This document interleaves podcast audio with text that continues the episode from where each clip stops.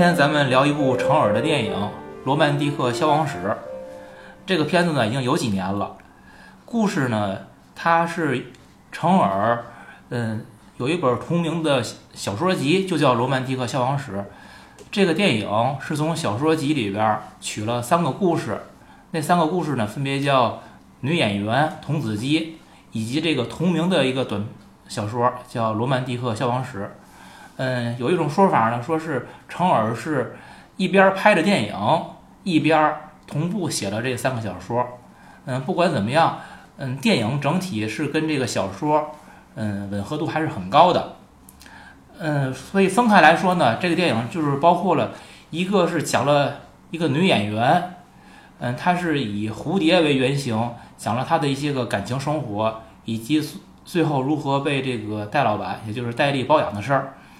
嗯，还有一个讲一个童子鸡，童子鸡呢是，呃，陆先生，陆先生也就是以杜月笙为背景，那么他手下的一个打手，从农村到大上海来求发展，他的成长史。嗯，最后一个最主体的故事《罗曼蒂克消亡史》，他讲了，嗯，是以陆先生为线索，把刚才说的两个故事串起来，讲陆先生在他。和他周围的人如何去发生关系，去解决各种事件、各种矛盾，又带出了一系列的人物。这里边呢，包括上海的另外两位大亨，黄金荣、张啸林，以及他身边的人，像他的妹夫杜布，嗯，和他以及跟他接触的几个女人等等。那么。嗯，我不不更多的这个展开具体内容了。咱们呢，在电影里边可以随着聊这些人物、聊情节，把这些慢慢的一些一点点铺陈开。总体的电影就是这些。嗯，这个电影呢，在电影里边借用这个人物的一句话，吴小姐和和王妈他们两个人说话的时候，因为吴小姐是电影演员嘛，她说她在电影里边她本身拍了一个电影，她说，嗯，她没看懂。导演也没打算让大家看懂，这是艺术片儿，是拍给下个世纪人看的。很多观众看完《罗曼蒂克消亡史》这个电影本身就说这电影没看懂，我没觉得这电影有什么难懂，所以也想请我们的安娜和老杨来聊聊。嗯，你们觉得这片难懂吗？然后呢，再说说那这片儿它到底讲了一个什么样的故事？导演成而想表达什么？呃，它难懂，我觉得造成的这种感受是，我觉得是它太散了，人物太多，而且好像每一组人物对应的主题都不一样，所以说你去提炼它主题的话，哎，这都说的是啥呢？这段情节跟那段情节有什么关联吗？而这个是我当时看的一个感受。呃，懂不懂的倒还好说，但故事我觉得是很简单的一个故事。黑帮片儿虽然有日本人，有这个民族仇恨的这些东西，我觉得都不重要。如果你把日本人替换成另一个帮派的大佬，另一个帮派要打入到上海，然后跟他们的帮派发生冲突，完全合适。没有民族仇恨的东西在里边，它就是一个黑帮片儿。嗯，这是它主线故事。嗯嗯，所有仇恨呢，都是个人的仇恨，杀子、杀妻，都是这些东西。所以他民族仇恨呢，都是强加进来的。就是我告诉你，他们就是日本人，然后我是一个抗日片儿，这是给人造成的一个错觉。哎，对你这个角度是挺有意思。嗯，老杨呢？哎呀，说这片看不懂的人就是没看过电影，这是一个问题。还有一个问题呢，就是这个电影呢。我非常同意安娜说的，它这个太碎了。这电影让我归类，就是我这个三类个三类电影归类里边描述状态的电影，但是他用了很多散碎的故事来描述，不同的闪回啊，然后包括这些切割的画面啊。这个电影我到今天我得刷了得有个四五遍了吧，呃，最后这两遍看完了以后是对这个电影减分的。这电影当初刚出来的时候呢，是一个非常非常就是对我来讲是很惊艳的。但是这个电影当初出来的时候，评论非常两极，一一集就是说看不懂，文艺青年就说：“哎呦，这电影简直太好了，音乐又好，构图也好，故事也牛，表演也那个什么，这都炸裂。”什么这那的，反正都是名角儿，什么云集，主配角都是影帝，什么这那，呃，我顶配。啊，顶配顶配。当时我一看，就是他那画面那油画感什么的，确实很惊艳。到今天我都承认，包括那里面音乐什么的都很好。可是最后两次，我为什么会减分呢？嗯，有不少电影是我回想起来会加分的，有不少电影就是随着看就是减分。它这个故事的琐碎是一方面儿，还有就是我现在越来越对艺术作品。对原著的演绎和加工，或者对史实的歪曲，所谓的戏说，我是非常不接受。行，这个一会儿一会儿咱们可以展开说啊。嗯，你刚才提到，你们俩都提到了一个琐碎的问题。嗯，那你们觉得这部片子的琐碎比咱们上一期聊的缺席的人更琐碎吗？碎得多。碎，嗯，它是片段式的碎。那个电影《缺席的人》那些个电影呢，它是细节多，互相其实都是连着的，应该是不是一个概念嗯，对，你是对缺席人有有色眼镜儿是吗？明白，就是你们的意思是一个是在一个缺席的人是在一个完整的故事里边儿细节多，没错，而罗曼蒂克消亡史就没有完整的故是事，故事本身就不完整。割裂了，对故事完整不完整，而不是每个故事里边的细节过多的问题，所以这是两个不同的概念。嗯，一个说白了，一个是结构完整，细节多；一个是本身嗯这个结构的完整性上就有缺陷，对，它没不没有结构，所以就不用再往下谈了。对它没有结构，对，OK，嗯，尽管如此呢，其实我们三个人对这部电影它还是总体上还上的电影还是认可的。嗯我们嗯首先，嗯，在国产电影里边拍到这个水平，我们认为已经算是上乘的水平了。是的，我们认可，而且我们也愿意支持这个导演。嗯嗯，在我们来深入的来剖析或者来去挺一个这个电影之前，我们还是想咱先谈谈它的问题。嗯它这片子里确实有不少的 bug。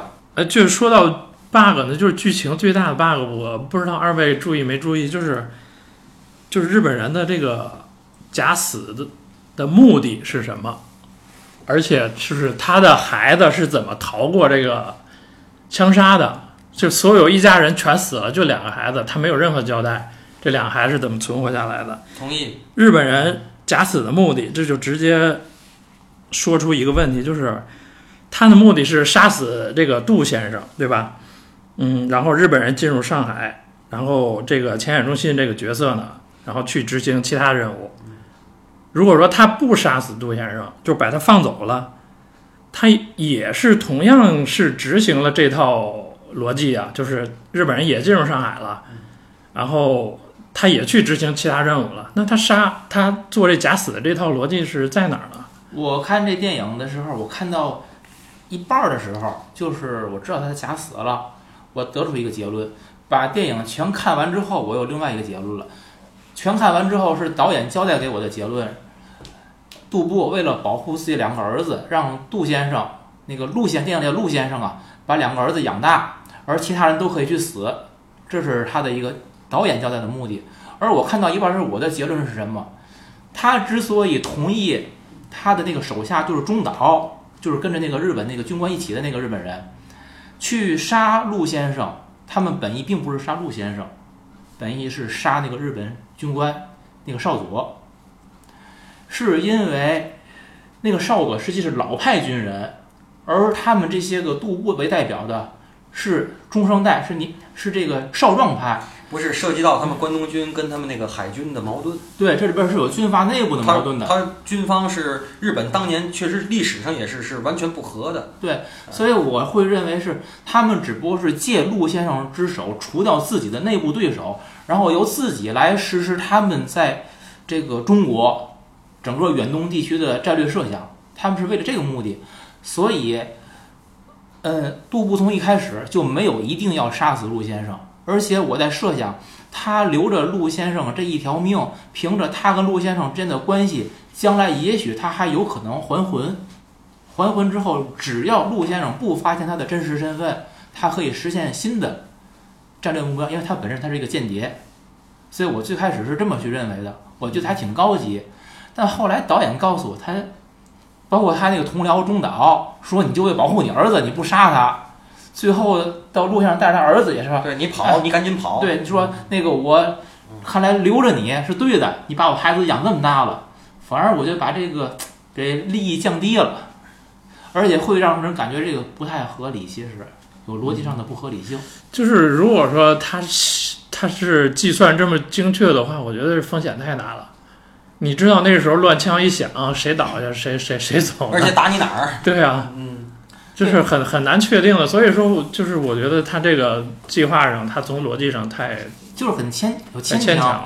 陆先生就是可死可不死，不死陆先生帮他养孩子，死了之后他会想其他的方法去弄自己的孩子。但是他孩子是怎么活下来的？他有他有说吗？电影里没交代，没有，他怎么藏到那下边的？藏那个箱子，这里边的问题是杀陆先生全家的，按电影讲的，到底是张先生还是日本人？这个是一个很大的疑点。对，如果是张先生的话，这俩孩子就活不了；如果是日本人的话，有可能日本人把其他人都杀了，把两个孩子藏在里边了。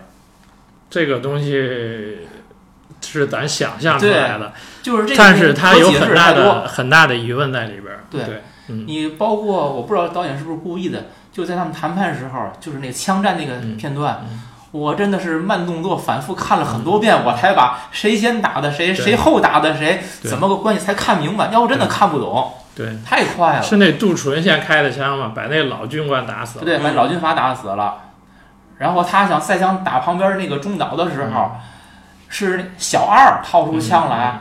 这里又有一个问题，小二是什么身份？小二一直是杜布店里的人，还是后来安排进来的？因为按前文的表述，嗯，陆先生说了，店里的小二什么？哎，是杜布自己说的，嗯小二也可以帮忙等等的，嗯，应该感觉不是日本的人，但是也表示他也是日本那边的人，对对吧？就是从他这儿，从日本人那个角度说，不留活口了，对就是所有知道真相的人全都杀死。对对，所以说，如果说这个 bug 存在的话，那后边的剧情就都不合理了，就。就是我给他打折扣的一个原因，说，哎，这个问题如果说出现，那后面你再再怎么弄，这个都无所谓了，我就顺着看呗，我就，啊，其他的还有什么 bug？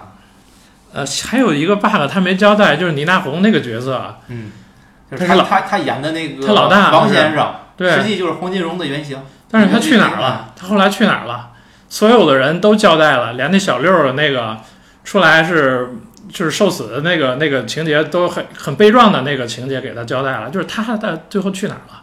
给完也许也许给完钱就没了。也许王先生嗯这个王先生本人，就是我一会儿要讲的这些内容都不能拍了嘛。首先说这个书里边儿、小说里边儿是有交代的，电影里边儿有可能是拍了被剪掉了，所以这个大家可以看看小说，看完小说再来看电影，故事会想的比较完整。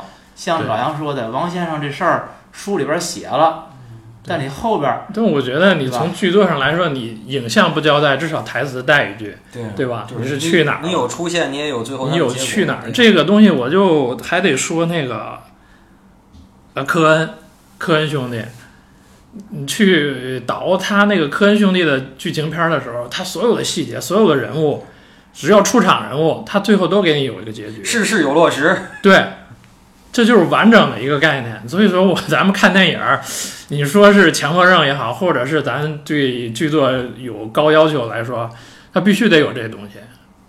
这个这块儿吧，嗯小说里边有一段话，我简要的给大家念几句，大家就明白了。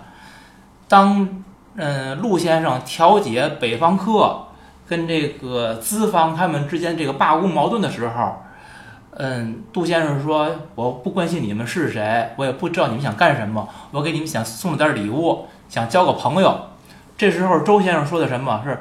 我以我妻子的名义发誓，不是我们干的。我以我母亲的名义发誓，那个我不知道怎么回事儿。就从这件事之后，他说这句话，书里这么写的：陆先生以此为起点，断定北方客以及他所代表的流派的货色，奠定了他很多重大决定的基础。成败难以定论，死亡无法避免，但至少帮他免去了像黄老板扫大街或是倒马桶那样的尴尬。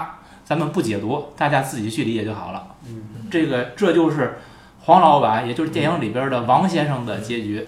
还有一个问题啊，这个事儿在咱们这个咱们的底盘节目里已经提过了。我很喜欢葛优的表演，很多当然葛优也接过烂片儿，可是葛优在这里头演演这个陆先生，也就是真实的这个杜月笙的时候，就他北方客可以说，赵宝刚可以说普通话，嗯，但是你一个上海青帮的一号人物，你不说上海话，你说的北京话，我我是觉得是很突兀。对，在这电影里很突兀。当然，葛优我很喜欢，嗯但是你在这里头是不是觉得硬？对我就是我觉得连日本人都说那么好的上海话，是不是？对，就是你大家可以想一下，就是呃，都说是他拍的是上海，就孤岛时期，就是他上海的元素有很强烈吗？如果这个拿出来，咱对比那个，咱要说那个《色戒》，他那个上海跟这个上海哪个更实一点儿？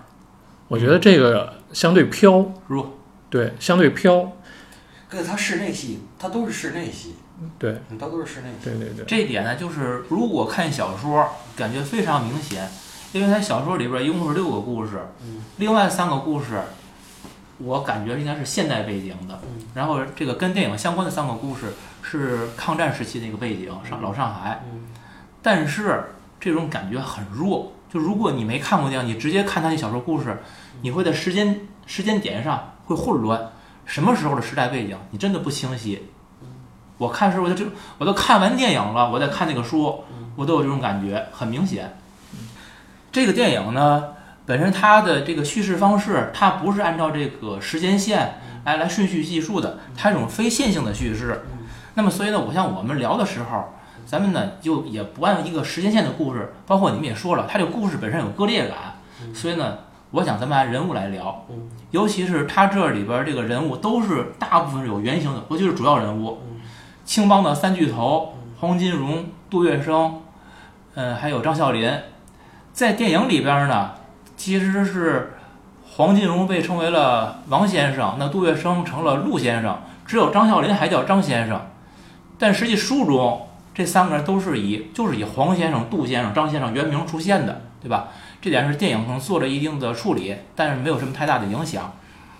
嗯，这个三个主要人物，其次呢，这里边还涉及到陆先生，咱就按电影里边人物来叫，叫陆先生，他的家人，嗯，王妈，嗯，车夫，以及那个重要的他的妹夫杜布，是一个在中国生活很多年的日本人，也是一个上海通。这个电影呢，咱们既然要聊这几个人，咱们就是青帮三巨头，咱们先从黄金荣开始聊吧。嗯，我觉得对于这三个人，可能老杨这块儿是有很多想跟大家分享的。咱们今天就是这个听这个节目，咱们得让听这个节目的听众有点收获哈。我脱离开这个电影儿，给咱们做做科普。对，就是说，嗯，咱们既是聊电影，其实呢也是聊人物，尤其是这电影，它的这个人物原型的是设置的这么强，我们很难是去谈电影的人物了。其实可能更多要谈现实中这几个真人的事迹。我就是说这个真人的，对我我得从头给大伙儿说，这个从因为不管是有意无意的吧，呃，青红帮的历史呢，都是一些被被混淆和被怎么说故意的，就是抹掉的这么一个历史。但实际上，青红帮是咱们近代史里头不能够完全不能磨灭的一个存在，而且在一定时间期期期时间期时期内呢，他们是一种很进步的东西，你知道吧？就也就是说，青红帮从头讲，青红帮它是两个东西，一个是青帮，一个是红帮。青帮原来是漕运的起家的，一共是三个老大，名字大伙儿可以百度。然后出来以后，其中有一个人就叫卫青还是叫什么，就是三点水的那个青。所以呢，他出来最后说，我们这个帮派就是简称就是青帮。漕运的实际上是漕运是什么？就是以前根据大运河运输，就是凡是跟物流有关的这个所有东西，其实都是青帮的范围。所以他们要抢码头，要抢这个，就是说装卸工、装卸、运输、物流，整个这个过程都是跟青帮有关的。所以呢，然后红帮是什么呢？红帮是三点水的红，红帮实际上是陈近南的天地会，发展到最后就是这个红帮。陈近南又是谁呢？陈近南当初是郑成功的家丁，最后成了郑成功的副将。就是所谓的天地会。咱们金庸不说过吗？左脚反复，右脚清明嘛。跟韦小宝说，这个是真正历史存在的人物。所以最后他有一他有一个，在历史上也有一个有谚语说的就是说，就是青帮一条线，红帮一大片。红帮是抢地盘儿，青帮呢是有严格的规矩，就是这些规矩。所以实际上他们当初有很多人知道，但是今天咱再科普一下，就是说他们一共有二十四个字，就是清净道德、文成佛法、人伦智慧、本来自信、圆明心理、大通物学。发展到上海的二三十年代呢，实际上活跃的就是大通物学这这个这四个辈分。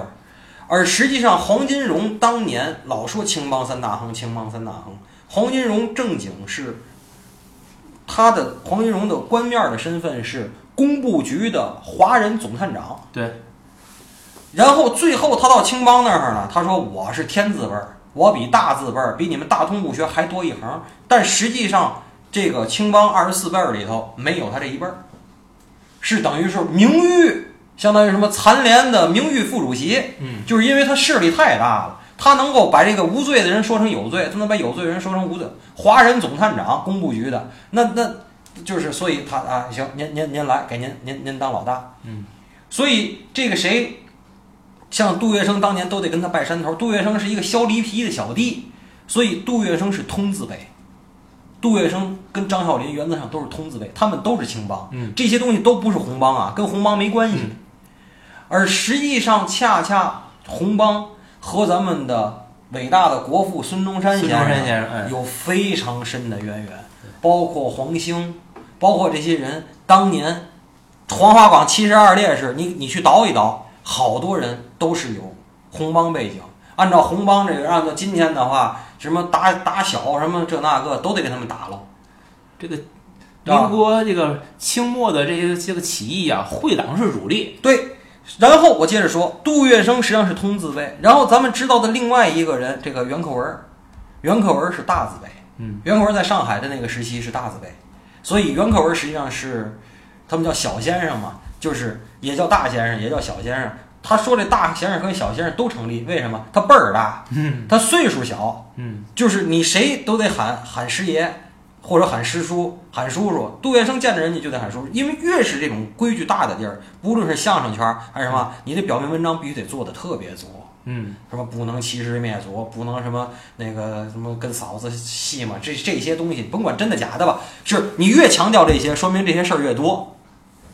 明白这意思吗？就跟后来的古惑仔一样，什么天天跟你说不能欺师灭祖，个个欺师灭祖，不能欺负嫂子，个个欺负嫂子，所以才要强调这些东西。张这，但是实际上就是说，这个青帮三大亨里边，这青帮三大亨里头，黄金荣是摇摆的，在日本问题上，就是历史上啊，甚至是要根据利益，就是是真的就是要坐在日本人的板凳上的。张啸林是完全就是汉奸，嗯，张啸林是就是彻头彻尾的汉奸，从民族大义上，从任何东西是没有说的的。对可是今天来讲，你越来越多的看到，就是说，历史里边的张作霖，历史里边的杜月笙，是真的抗日的，明处暗处出钱出力。张作霖也一样，杜月笙也一样。而且杜月笙呢，在上海呢，最后那都说，据说就是上海的歌舞厅之类的，包括码头，就就黄金荣有可能是收保护费，杜月笙是干脆就都是我的。对，就希特勒看地球都是我的，他能够毅然决然的去香港当狱工，为什么？就是第一，他觉得他个人安全没有保障；嗯，第二，他是我不跟你日本人玩了，而且我在香港我就出钱出力，我要弄你们。就是他是他，但是他你最后想，他得损失多少利益？他最后他他损失了很多很多钱。最后说他临死，他分钱的时候，当然几万美金人很多，根本好多十万吧分钱的时候都没那么多，就几万美金。他最后手里头说是十万，哎最后分成几份嘛？有分一万的，有分五千的。但是当在当年，在五五二年、五三年那几万美金也是很多，但是比他以前的那个财富，那简直那就是九牛一毛，对，是吧？张啸林直接是被暗杀的，这是没他是他是罪有应得，这是没话说。但是黄金荣的就是命运就很吊诡，嗯黄金荣的命运很吊诡是什么呢？也是一样，就是百乐门当年是别人的，然后呢，杜月笙给弄过来了。弄过来以后，黄金荣就是因为自己的这个威望，包括还是官面嘛，就是他就要参一股，最后等于是给了他一个干股。这样大伙儿都知道，就是百乐门那当年的就是无论是中国还是上海，都是最时髦的，不比那个巴黎的红磨坊次。在当年啊，嗯，这个地儿就是杜月笙的意，就是黄金荣的意，就是这事儿是我罩着的，这地儿就是我的，这那个好。他一这个，你以为运动是现在才有的，或者七几年、六几年才有的吗？运动从三几年、四几年就有。我那天还在讲，四四年、四五年最时髦的一个词儿叫接收大员。什么叫接收大员？都是国民党来的，那会儿没有咱们伟大的共产党，都是国民党的。要干嘛呀？借着你说你是汉奸，或者你是汉奸的家属，就抄你家，抄完了好多东西就都不见了，就跟咱六十年代、七十年代上世纪发生的事儿差不多。然后说你是汉奸，你就是，然后就抄家，就这那个。黄金荣就给打成了汉奸，也不是打成吧，他自个儿他也有确实有有这些事实，犯罪事实在，就关起来了。关起来了，他又有钱。然后就反复的就就这个就来回的就那什么，就是拉锯拉锯拉锯拉锯，也没死也没枪毙。然后四九年解放了，解放了说这汉奸呢这个，这这这不行，这这弄弄这这这这得关得判，就是正式等于其实是又给他又加刑又给他判了，判完了以后呢，大赦又把他放出来了，放出来他已经风烛残年了，风烛残年说哦行。好，我大赦你，但是你回到百乐门门口，就得在百乐门门口每天早上扫马路，然后还拍了一个很经典的照片，现在有地儿还能找着，有照片，就在百乐门门口扫地。你不是这地儿不你的吗？你就就在这门口扫地。对，这不也是刚才就是我给大家念念念那段吗？就是不会不会像黄先生一样扫扫马路了。嗯，张孝林很巧，张孝林是最后他知道很多个势力都要杀他，蒋介石要杀他。然后戴笠派来的人，就是蒋介石，就让戴笠派人杀。完了，王亚樵那头那帮苏北的穷棒子、斧头帮们，就是民族意识也要杀他。他是各种各种的，就是防着、防着、防着。最后是不像这个说的什么，就公然的杀。是有一次，呃，人家算计他，他他开那种就是二楼那个百叶窗的那个窗户出来看，然后让人一枪给打死的。那块儿就是我可以稍微展开一下啊。就是张啸林之死是我对这片子最不满意的一个地儿了，他不可能在大庭广众有那种事儿的，因为是什么呢？那叫阿娇吧？那是阿娇啊，阿娇啊。嗯，张啸林和杜月笙，咱先不提黄金荣，因为他是他们都是换铁的兄弟嘛。嗯，这两个人的关系，按这个历史或者咱能能看到资料资料上来写，不是像电影那么讲的。首先，当年杜月笙离开。那个上海到香港，可不像这电影里演的，是张啸林派人直接把这个杜月笙的手下都给突突了。完事儿，杜月笙那个连赶紧一害怕就跑了，不是那样的。他们两个人在走之前是有过一番谈话的。这个是，嗯，关于这个事情在《杜月笙传》里边，是张君谷，他当年写一本书。这个是关于杜月笙传记里边最权威的一本书，里边专门有一个章节叫“君子绝交，不出恶言”。当时，呃，杜月笙说什么？说我只抱定一个主张：钱财用完，交情吃不光。所以别人存钱，那我存交情。所以钱再多不过金山银海，交情用起好比天地难量。所以我不在乎这些东西，我就都走。我要维持我这个大义气节，我去香港。张孝林跟他说的是什么？我要对你说的就只剩几句俗话。他之前还劝过杜月笙很多，就是你割舍掉，你这损失太大了。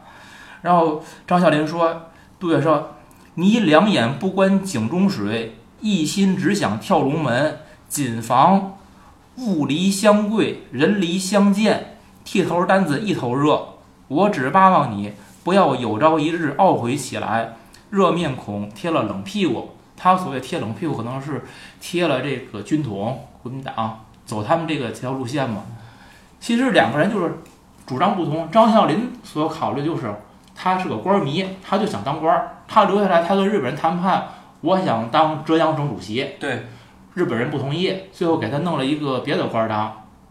然后他就是我一心我要赚钱，只要能让我利益最大化，升官升官发财，我给你们谁干无所谓。他没有这个民族这个道义气气节这个概念。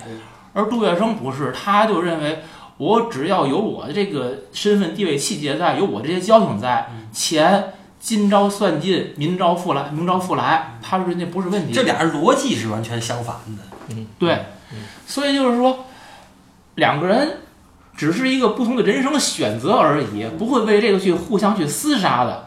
而且，在张啸林看来，杜月笙也不是他升官发财的一个障碍，因为杜月笙选择了走，我也不跟你抢，我也不杀你。还有一个问题，你想过吗？如果你张啸林真的说拉下脸来跟杜月笙 PK，你 PK 得过他吗？对呀、你 PK 不过他。对，对黄金荣是官面儿，但是实际上是这个当时杜月笙叫上海皇帝呀、你谁弄得过他？你真就是撸起袖子来跟弄，你除了暗杀，你真弄不了他。势力不一样。啊，最后这个张啸林死他是怎么死的？就是因为他这个实在是太嚣张了，蒋介石下了密令了，要除掉张啸林。然后是让军统的戴笠安排人，然后戴笠再安排上海的这个特务，最后是安排到了陈默，杀了好多回都没成。杀了最那个重要的有两次，一次是在汽车上那个马路上汽车开过杀没杀死，另外一次是趁着张啸林要去戏院看戏捧一个角儿的时候去杀的，结果那天张啸林没去，把他那个亲家给打死了。这两次之后，张啸林深居简出，对，不出来他。不出来了，所以杀的特别难。最后是谁？是张啸林的一个侍卫叫林怀布。这个林怀布是怎么出来的呢？他这就跟杜月笙有关系了。这个林怀布是当年杜月笙的管家万墨林推荐给张啸林的，然后这个林怀步才到了那个张啸林的身边，所以就他跟你刚才说接上了。但是有一天，嗯，张啸林接待一个客人，那个客人跟他呢在是三楼谈事儿，然后林怀步就故意跟他这个其他打手那些兄弟，他们就吵起来了。这个具体的细节，不同的书记述的有差异啊，大体不差。就是楼下发生争吵，楼上张啸林不乐意了，开窗他把那百叶窗开了一下，开了开窗探头骂人，然后还要什么辞退这个林怀步等人。林怀步说：“那我走就走，顺势掏枪。”他以为人以为都是要交枪走人了，实际是掏枪打张啸林。有时候打一枪，有打有时候打两枪的，当场毙命，打脑袋上了。然后林怀步拿着枪又上楼看他死没死，顺道又给他补了补枪，确保他死亡。同时把那个来他会客的也是一个汉奸，一块儿都给打死。然后这个之后，他说我一人做事一人当，他没跑，他不是说人逮着，等着法国巡捕来，然后归案。归案之后，人家怎么说的？就是说我跟他因为有矛盾，他欠我工资，他还骂我，我一讨时薪，讨薪。哎，我一时气不过，我杀死他。这样的话呢，跟国民党没有关系，跟军统、跟他的这些同事，跟任何人没有关系。巡捕方，你要是跟这个、这个、这个军方扯上关系，那就日本对立面，马上法国巡捕移交日本了就，嗯你死定了，而且死得很惨。这是民事纠纷，民事纠。纷，最后判了十四年嗯。判了十四年呢，本来开始也没嘛事儿，优待他，因为杜月笙给他使钱了，就买通。结果最后也是还是被他日本人搞到他了，受了不少罪，但没死。等四五年以后，这人就放出来了。放出来之后，还有说是当年为这件事儿是给了一万大洋的赏金，但是早被军统分了，如何如何的。这人也没拿到钱，解放后也很惨，很惨，很穷。最后没得到什么实惠，说白了，这是张啸林之死。我想说一个关键，张啸林死之后，杜月笙在香港他说的是什么话？杜月笙是这样说的：杜月笙说，张先生和我有二三十年交情，我们曾经一道出生入死，有福同享，有难同当。哪想当年的弟兄，如今落了这样一个大不相同的结果，因此之故，我心中非常难过。真想嚎啕大哭。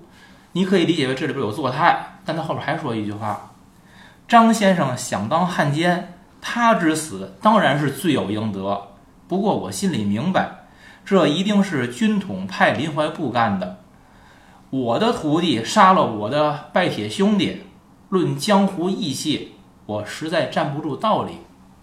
我觉得这句话其实说了一件事儿，首先交代了上海军统所有这些暗杀行动很多人都是青帮弟子，都是杜月笙的手下，而且据史实来看，杜月笙在里边使钱、使力、使人都出了很大力。但对于张啸林之死，不管他是自我辩解还是怎么样，林怀步是受军统直接指使去干掉张啸林的。这件事为什么这么说呢？后来是在这个。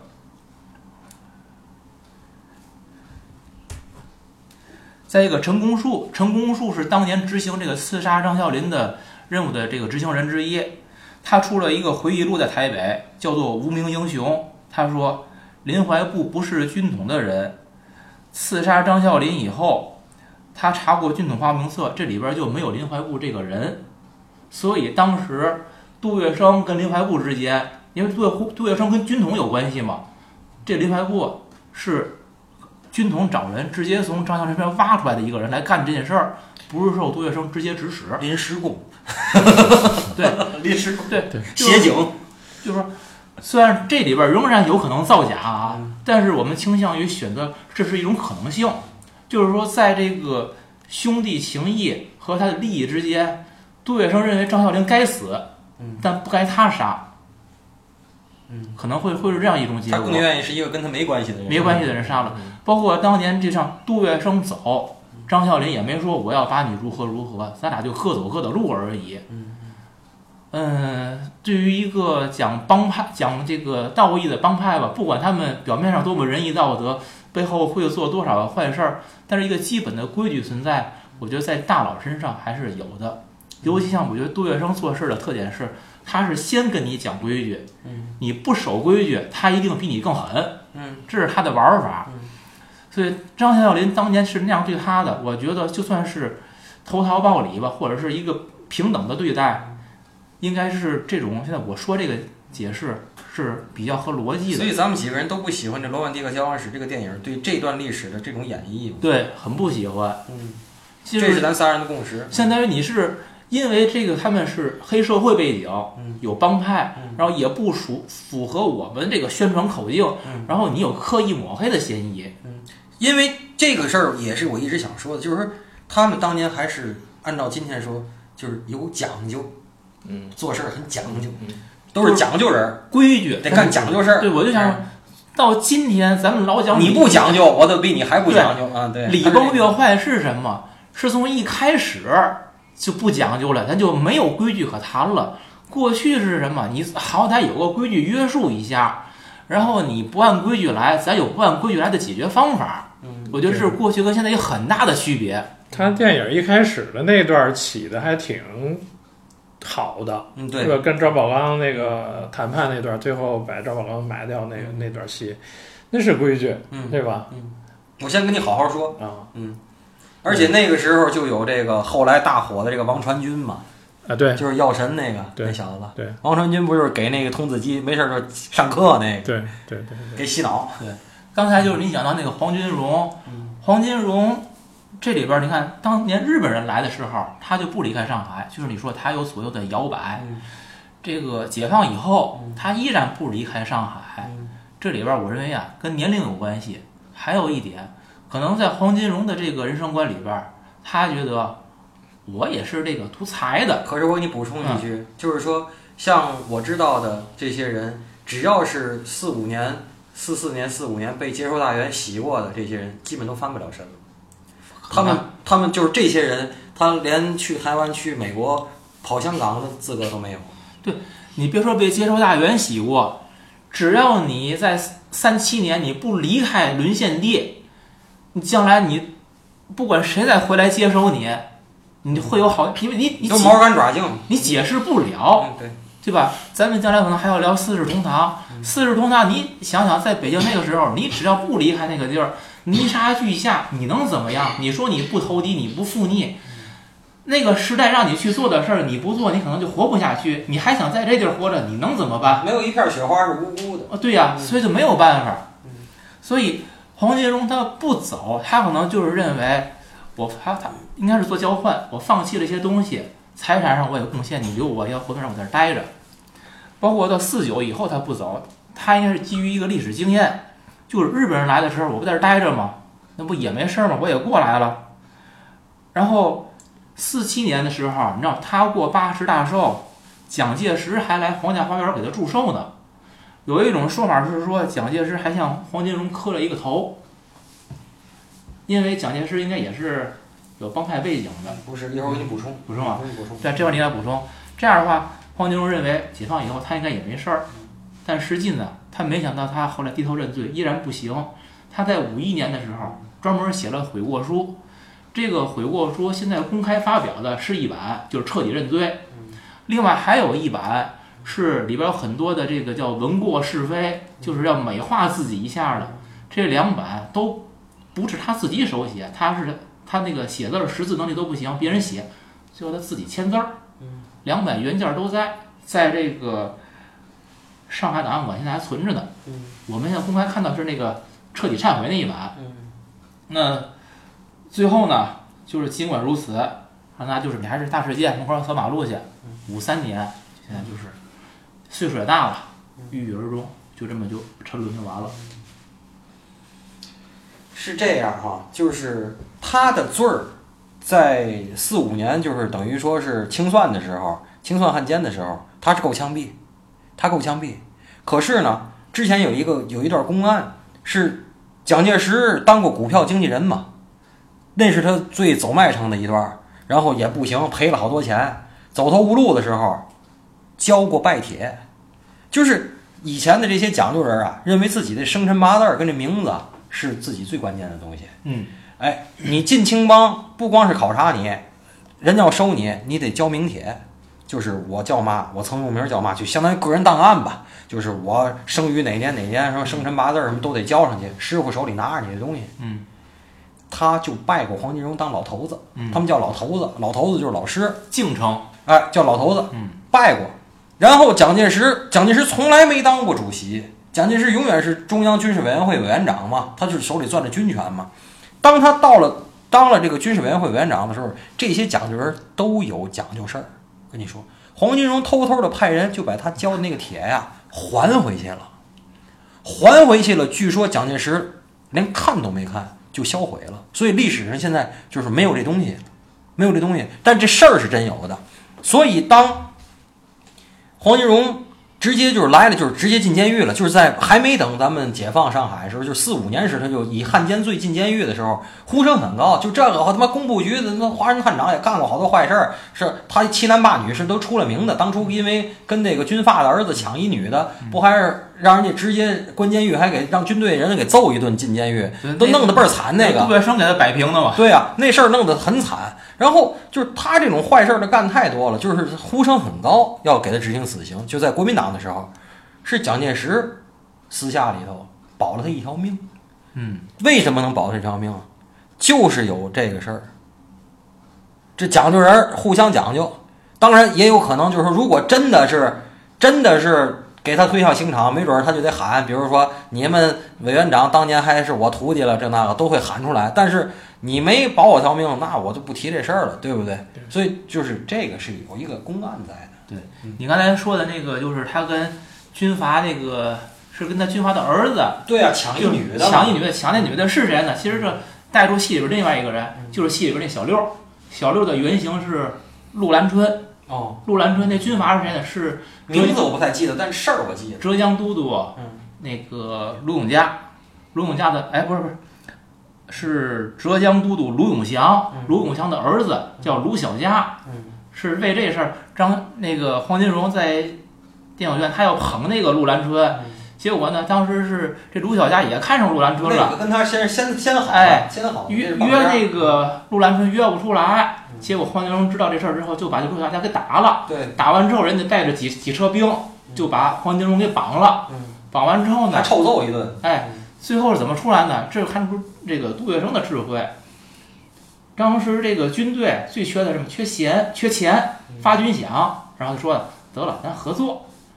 你们不是这个把这个路线呢都给我打通，尤其是从海关到这个内陆这一段儿，然后呢赚钱咱们一块儿分，这样我解决你经费问题了，你们也有生意可做了。受累，顺道把我们老大放出来吧。这么着，黄金不但黄金荣出来了，而且杜月笙还做成了更大的生意。这样的话，这个杜月笙随着这件事儿，他的地位也有直线的提升。对，这再扯一扯，就是张啸林当年怎么就是能够跻身这三大方之列？因为他虽然岁数比较大，但是他成名相对是更晚一些的。他也是因为鸦片生意，就是跟军方到这个就是到到内内内陆这一段儿一直打不通，是他把这段给搞定了，于是他能够上了一个层次，才跟那二位比肩齐坐，是这么回事儿。嗯，咱们现在已经基本是把这个黄金荣跟张啸林已经聊得挺多了，杜月笙，我觉得咱们可以再好好聊聊。这个人物是最有戏的，也是这全片的主角。嗯，我首先觉得就是，如果大家如果愿意的话，可以去网上找很多杜月笙的那些卷语录哈。可是实际上有一些，我这里边的大部分是杜月笙真的是亲自说过的，但是有一些也是演绎。首先，咱们要承认他真的是黑社会的大大头子。然后呢，咱们底下就要承认几件事儿：英雄不问出处，他小时候是一个非常贫困。然后瘦小枯干，然后又没念过书，是一个削梨的小弟，一手好一手好梨。我记得我当年对杜月笙最印象最这个第一印象是那个啊，上海十三太保，那是张彻很后期很后期拍的邵氏。有这谁姜大卫年轻时候还没有拍，当时不就是那个跟的那大哥不就是削梨一削削完了那梨皮还在那个梨上头是一圈儿都不掉下来，那个就是杜月笙，那是我对杜月笙的第一次的影像的印象，就是后来不还有那些电视剧什么谁来了，杜月笙都给谁削梨什么削那个，我相信那不可能的，因为杜月笙这个人你就看他他情商那么高，而且是从他开始。不喊打，不喊杀，要穿一袭长衫，要像教书先生，是从他开始的。他他有自己的一个对黑社会大哥的一个形象管理，他有一个非常强的意识，要形象管理。他要阶层跃升，对他要形象管不是形象管理，然后完成阶层跃升。对，就是他要先管理自己的外部条件，然后再完成阶层跃升。嗯啊，还有就是包括他。好多现在这这都是史实了，就是说在香港的时候，后来家里就是已经还是好几十个人，什么吃饭什么的，他最后让他临死让他闺女把这些什么国民党大员，包括我听说里边有林森那些人的家后辈后代的借钱的那些借条都烧了什么的那些，临死前烧的吗？这些对啊，临死前烧的这些都是事实。他情商那么高，他对他自己的这些嗯，这些怎么说？就是他对他自己的这些。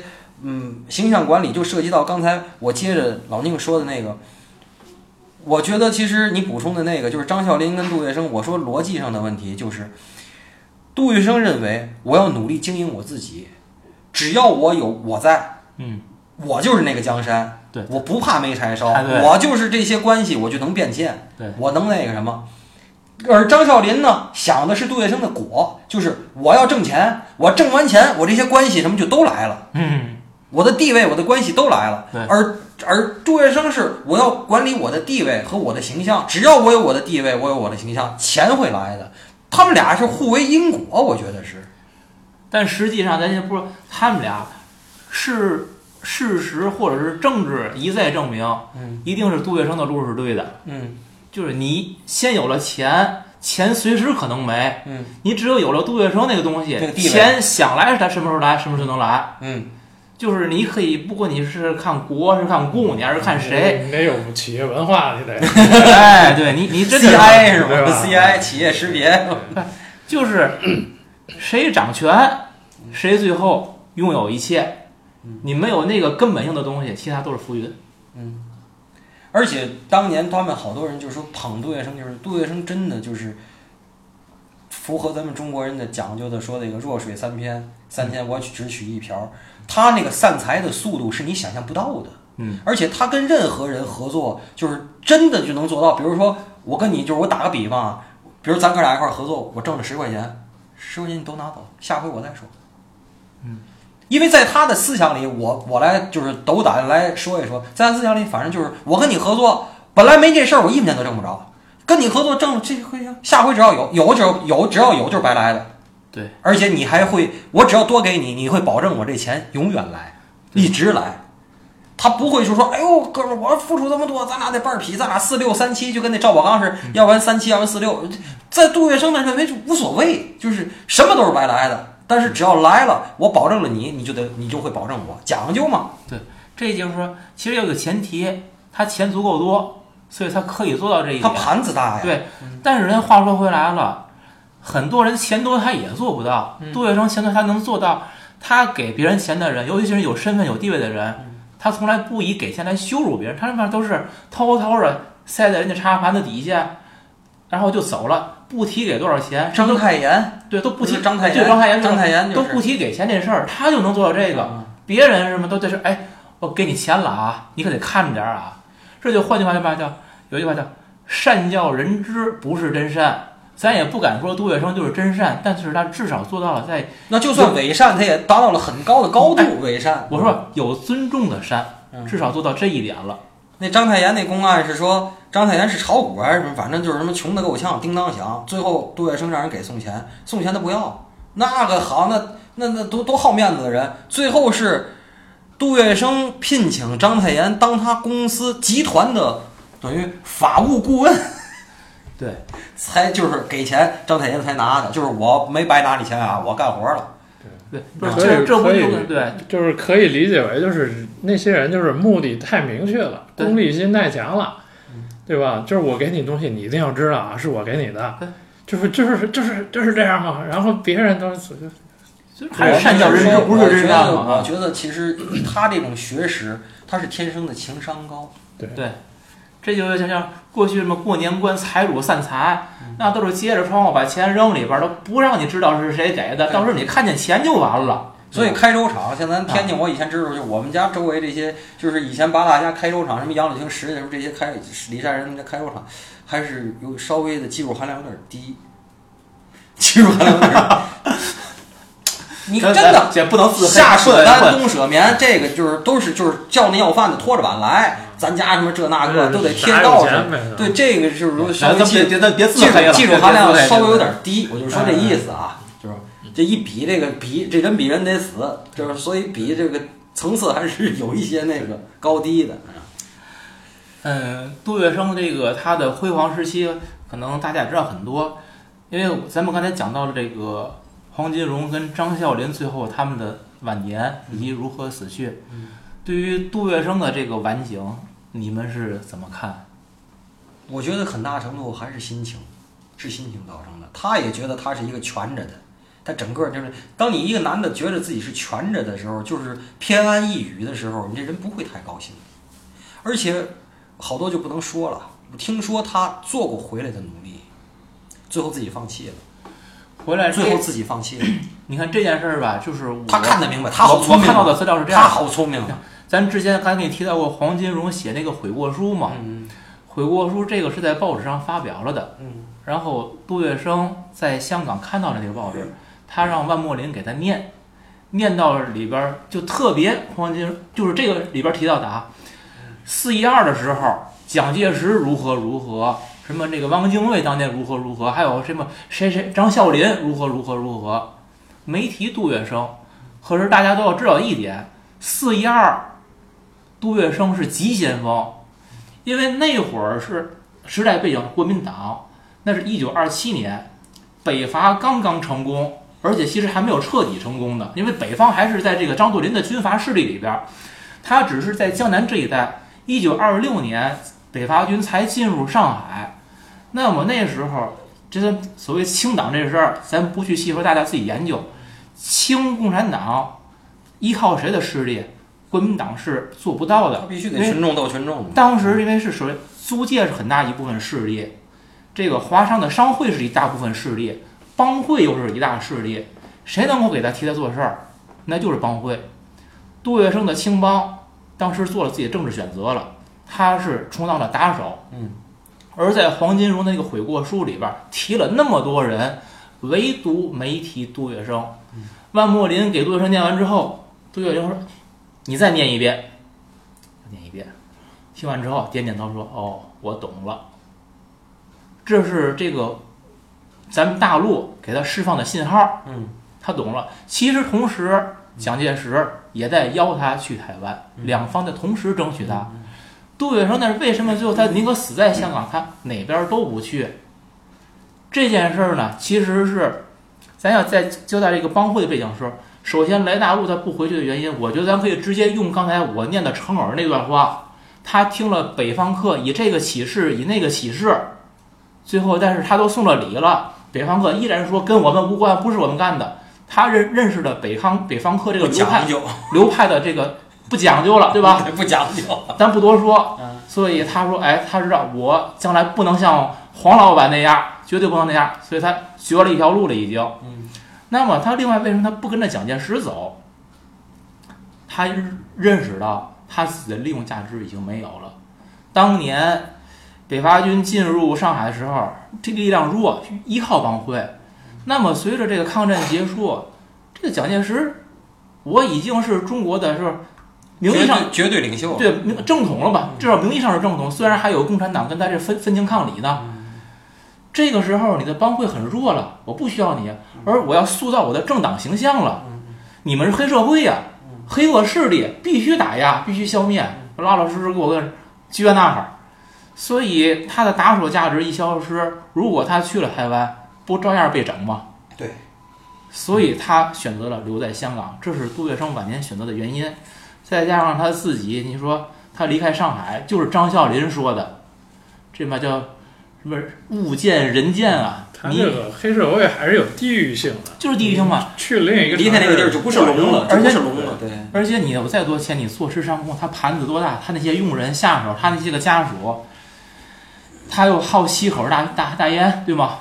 就身体也不行了，所以就是挺悲哀的。但其实也没有没有选择。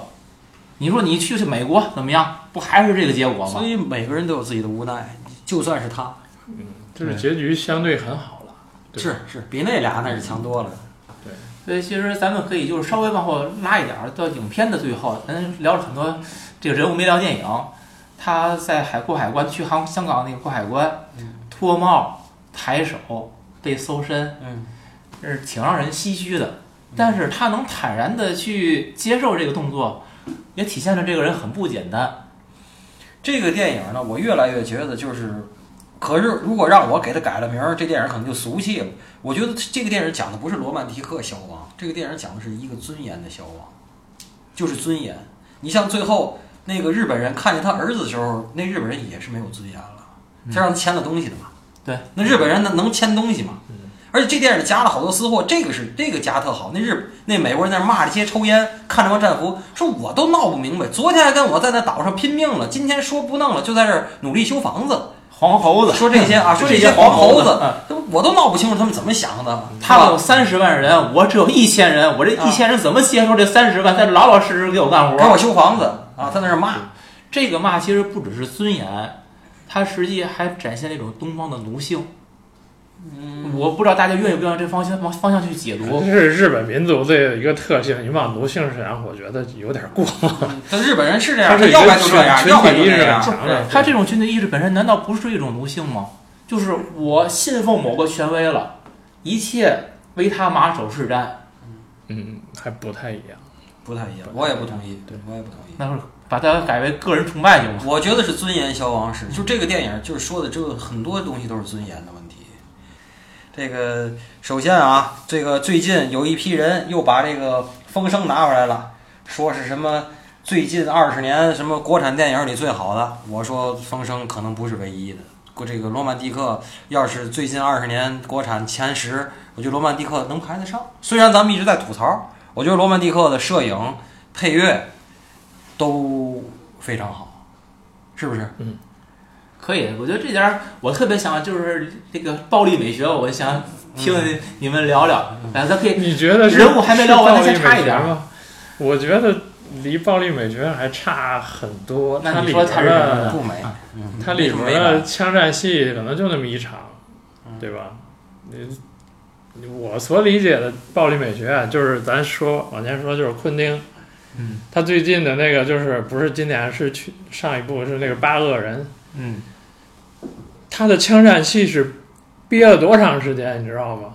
这电影将近三个小时，嗯，他前面两个小时多，都是文戏，他所有的枪战戏都憋在最后那一点儿，然后是血肉横飞的，噗噗噗噗喷在哪儿都是血浆，那是 那是暴力美学。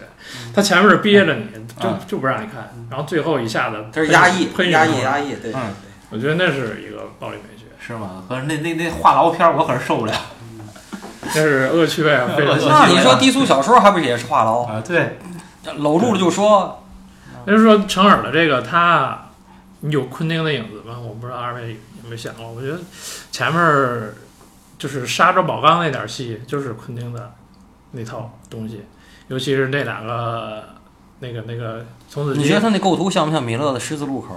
哎，就我就想说了，米勒的十字路口，整个的电影气质，我觉得跟米勒十字路口是非常相像的。哦那是一个很严肃的一黑帮片儿嘛，嗯，对吧？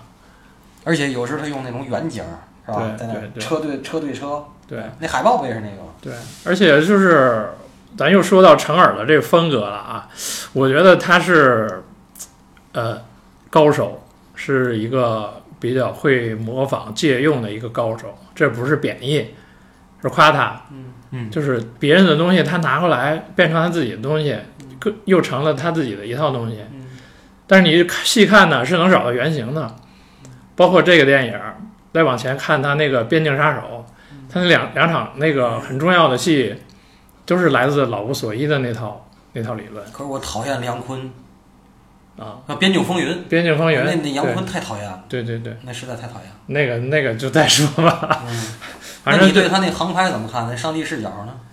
用的怎么样？他可能用了两次吧，这个电影里，嗯，反正那上海那个瓷砖儿，那花地砖儿啊，对，嗯他是想出现一种，他是消亡史嘛，嗯他想搞出一种叫呃叫历呃史诗感的东西，嗯他用航拍，我觉得是加强他这个航呃这种东西。他在自己的解释说啊，就是当时要拍这个航拍，但是人说航拍非常贵，来一趟的人按趟来收钱，嗯来一趟非常贵，他是非常坚持的。嗯他说必须给我拍这个嗯。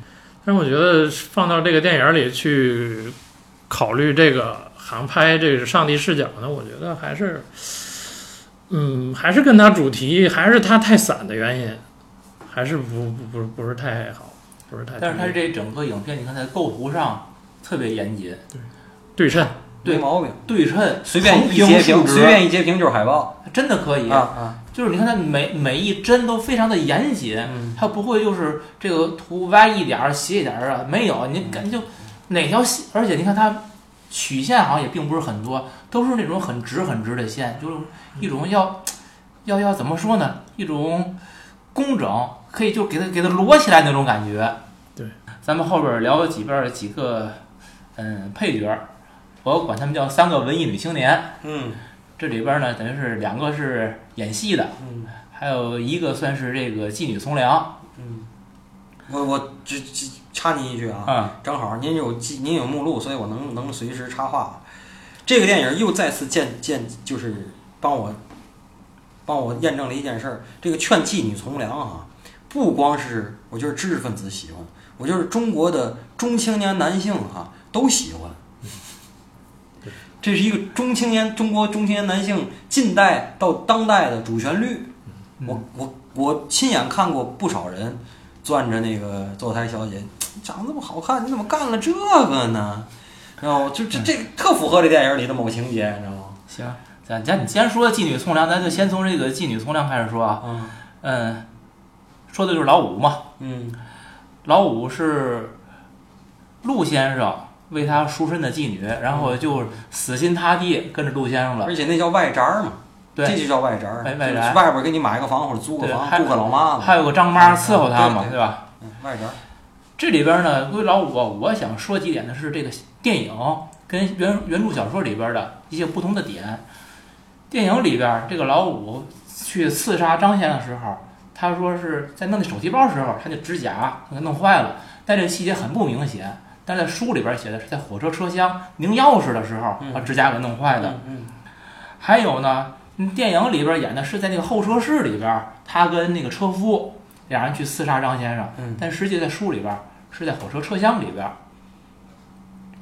而且还有一点很大的不一样，电影里边讲的是老五当时刺杀张先生，他死了，但是在书里那个在电影里边那个车夫就全身而退了，在书里边这仨人是同归于尽，所以那就直接导致了就最后到集中营里边去杀那个杜布的时候是没有车夫的，在书里边，在电影里边是有他的，这是几个不同的地儿。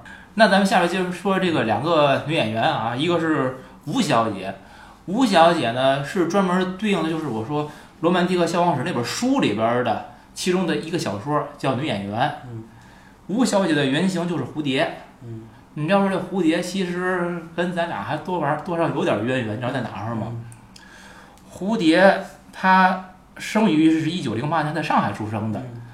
她父母都是官员，嗯。所以她八岁的时候，一九一六年嗯，她是在天津的天主教圣公女中，嗯就圣公女学，嗯。在那儿上的中学。嗯。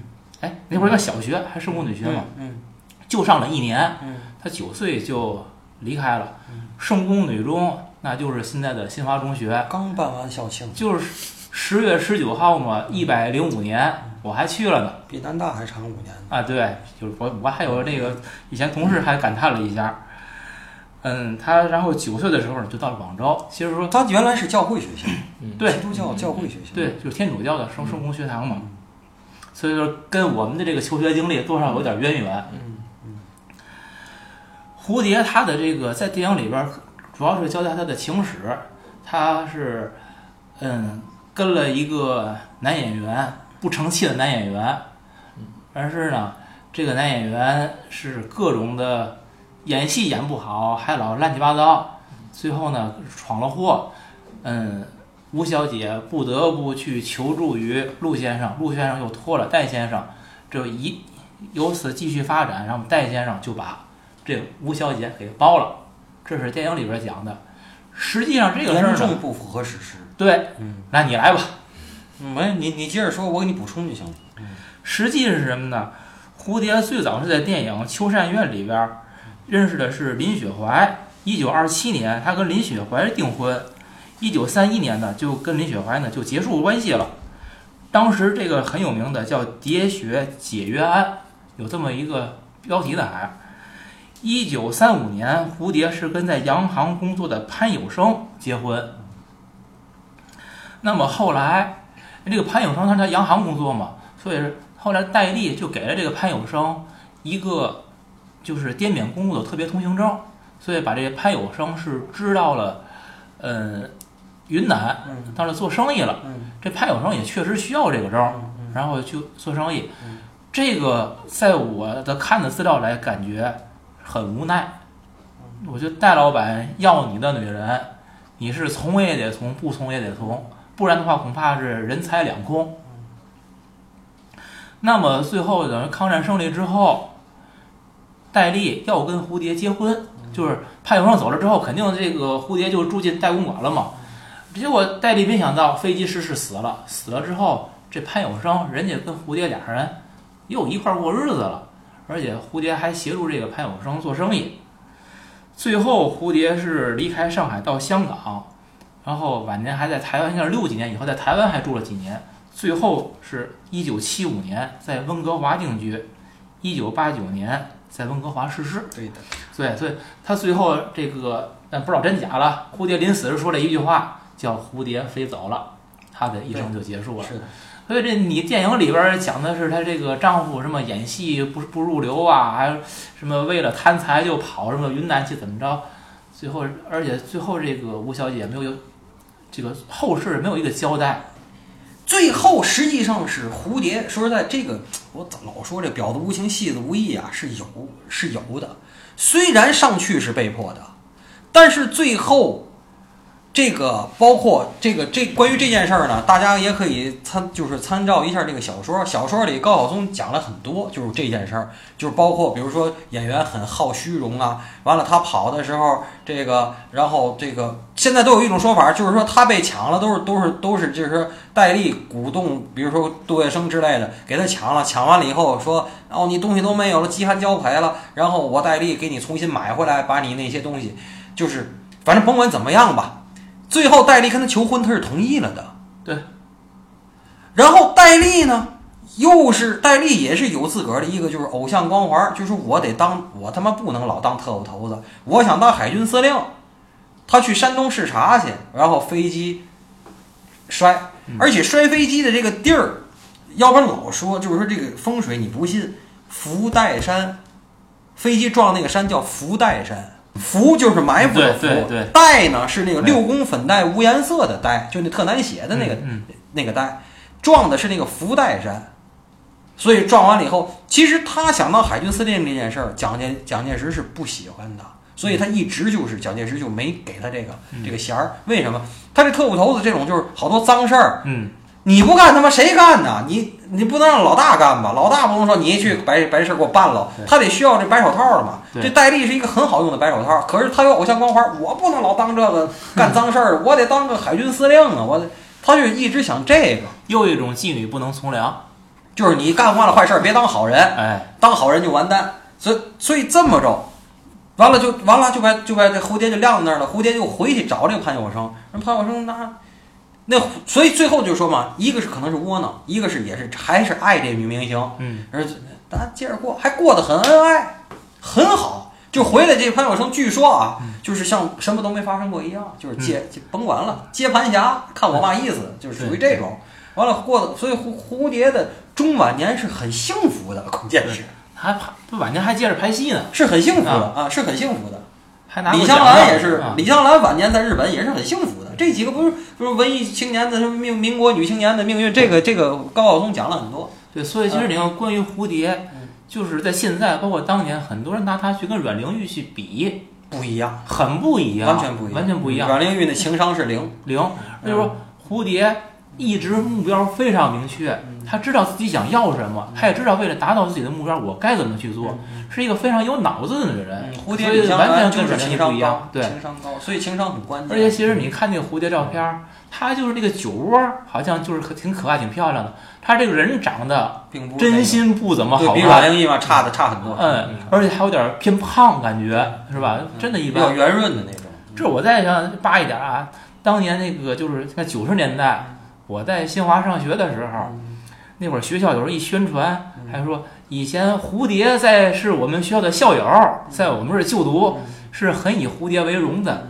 但是我感觉好像后来越来越不提它了。嗯嗯，大概也是随着这种这个，呃，与这个这嘛这个这个声音，就是这这怎么怎么讲？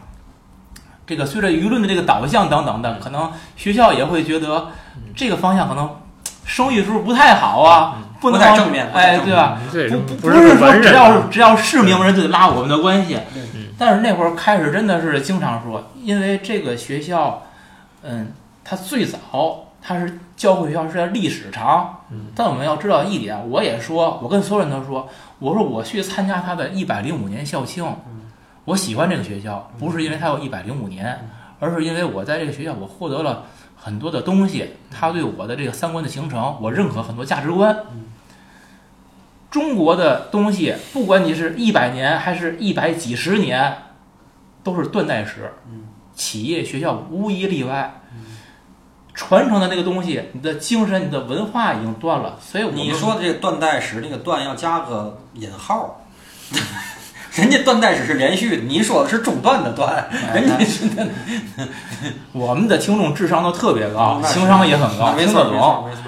所以我得给你解释。对对，所所以我就说，真的都不重要了那些东西。你所看，所以我想说的是，他这个在这个断代史里边儿，他没出过太多有名儿的，可能当年抓住一个就可以宣传一赶紧拿来下。说。对那现在这又过了好几十年了，我们可以有更多的名字可以说了，有些可弃之如敝履的就可以，对吗？就好像蝴蝶也好，水也罢，它在不同的时期做不同的选择。那现在有一杰出的毕业生就做我们节目的这个主创了，对不对？也要对不对？这一都是优样的呀。秀的。对呀、一样的嘛。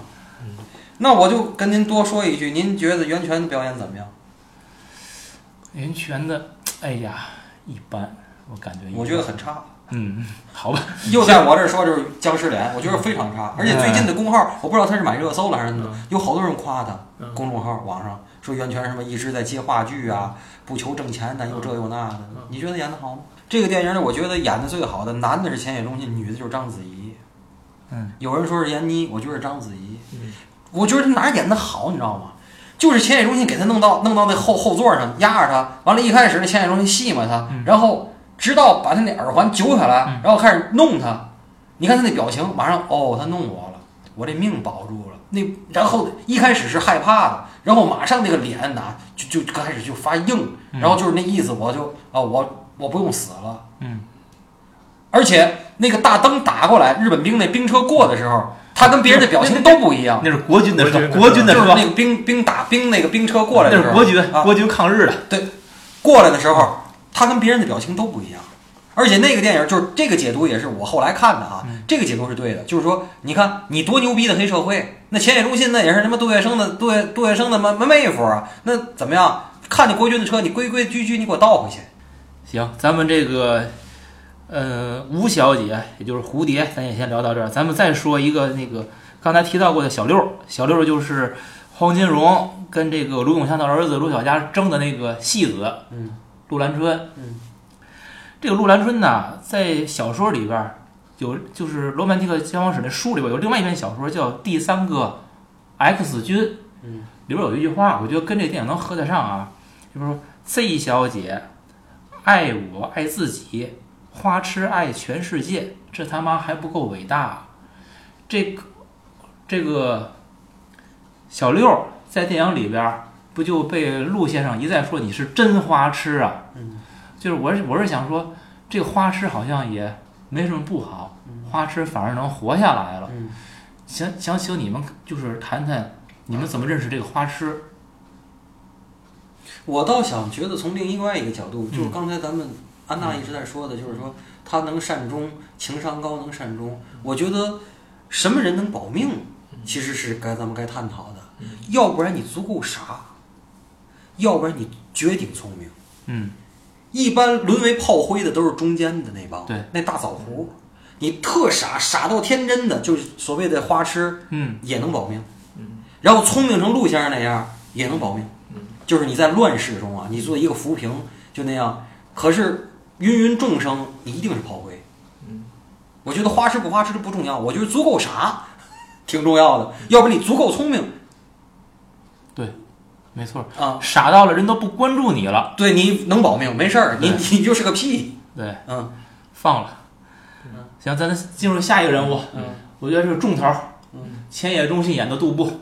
嗯，安娜来来聊聊杜布，这个没有历史原型吧？这个 这个没找到，我觉得这可以对，或者即使有的话，恐怕也不是咱能找到的资料，不知道成尔从哪儿扒拉来的。而且我同意是同意安娜说的，就是说，第一，千野忠信是这个电影里的绝对男主角，绝对男主角。嗯嗯如果摁到这个电影里来讲，我觉得千野忠信就代表罗曼蒂克四个字儿。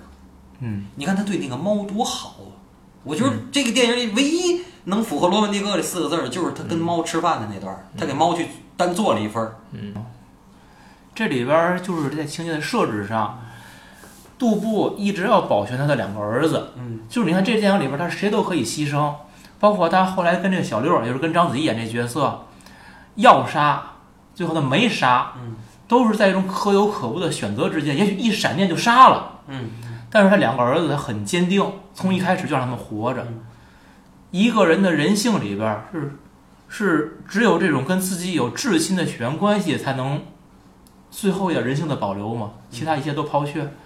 那我在想，如果他心里有那个信念的话，咱们讲大义灭亲啊，嗯。咱们在十年当中，那会儿都是以大义灭亲为荣的。嗯。而这个豺狼如此的日本鬼子，他竟然还能保留自己的至心。我是在想，成尔到底想说什么？他的私货到底想加点什么？我觉得他这里边非常非常的坏，嗯就是你可以从不同的角度有好几种解释。嗯那么就是一个禽兽的人性的一面人性底线，那一个禽兽的底线，对一个禽兽的另一面。嗯一个号称礼仪之邦，却干了很多禽兽不如的事儿的这种对比。嗯对吧？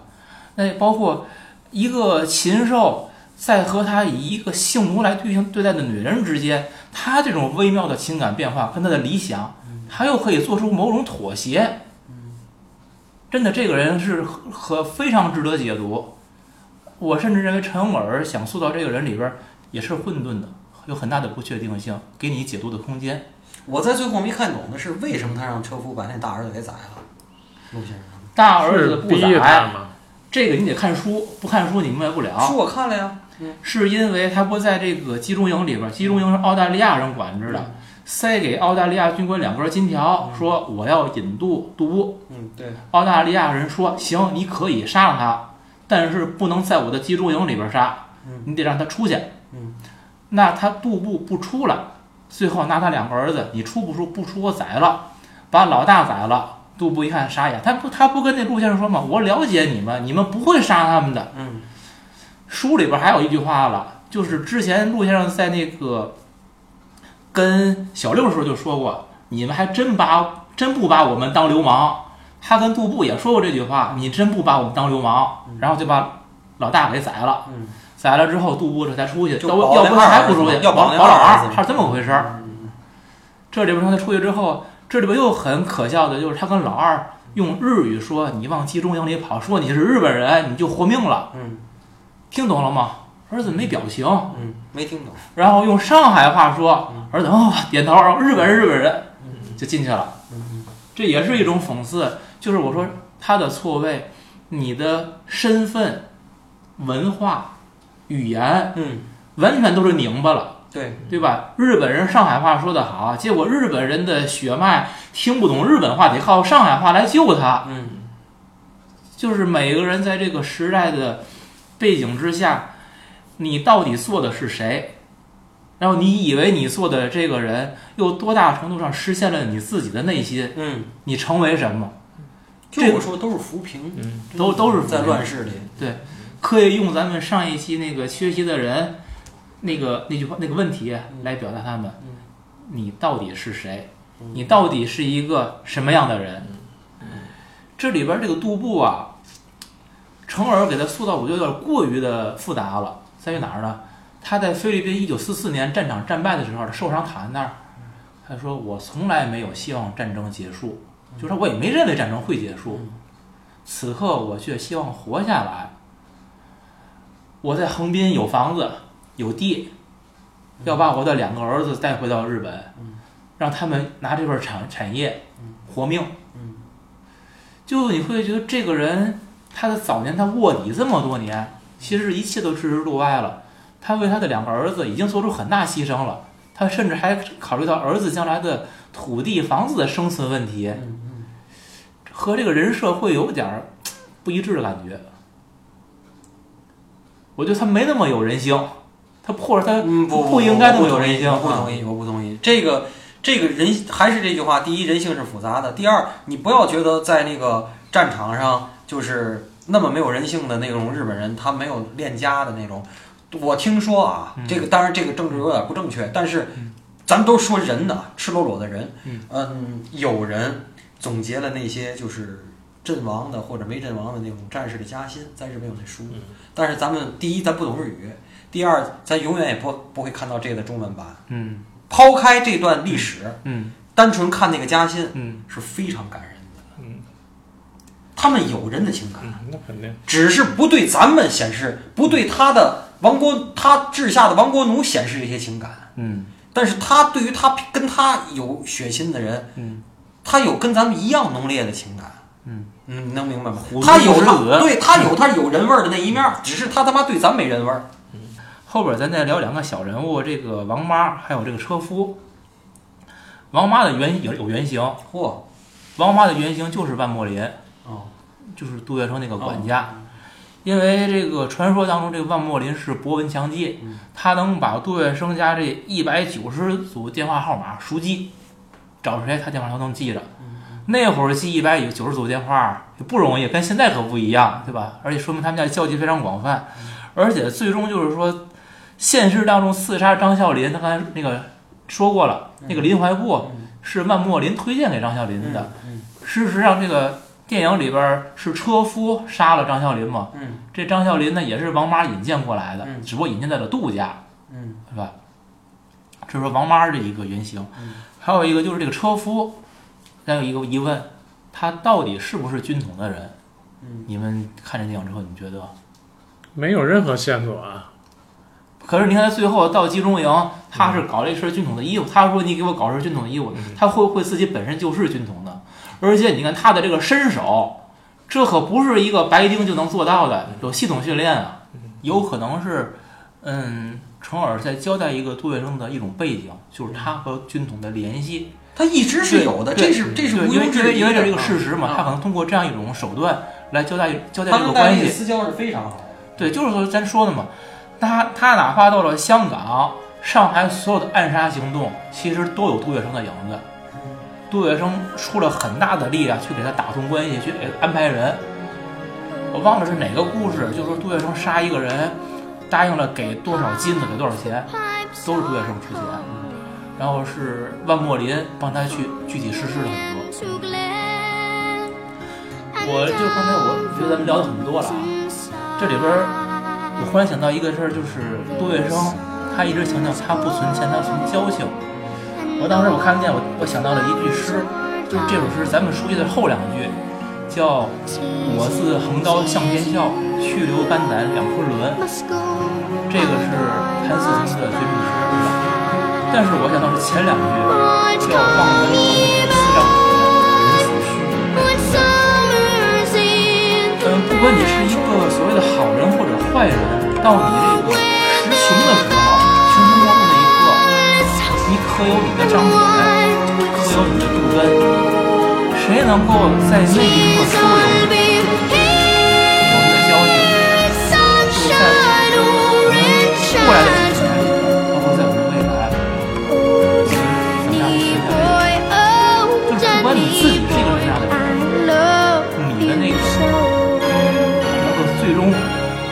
接纳你的人，或者在最危难的时候拉你，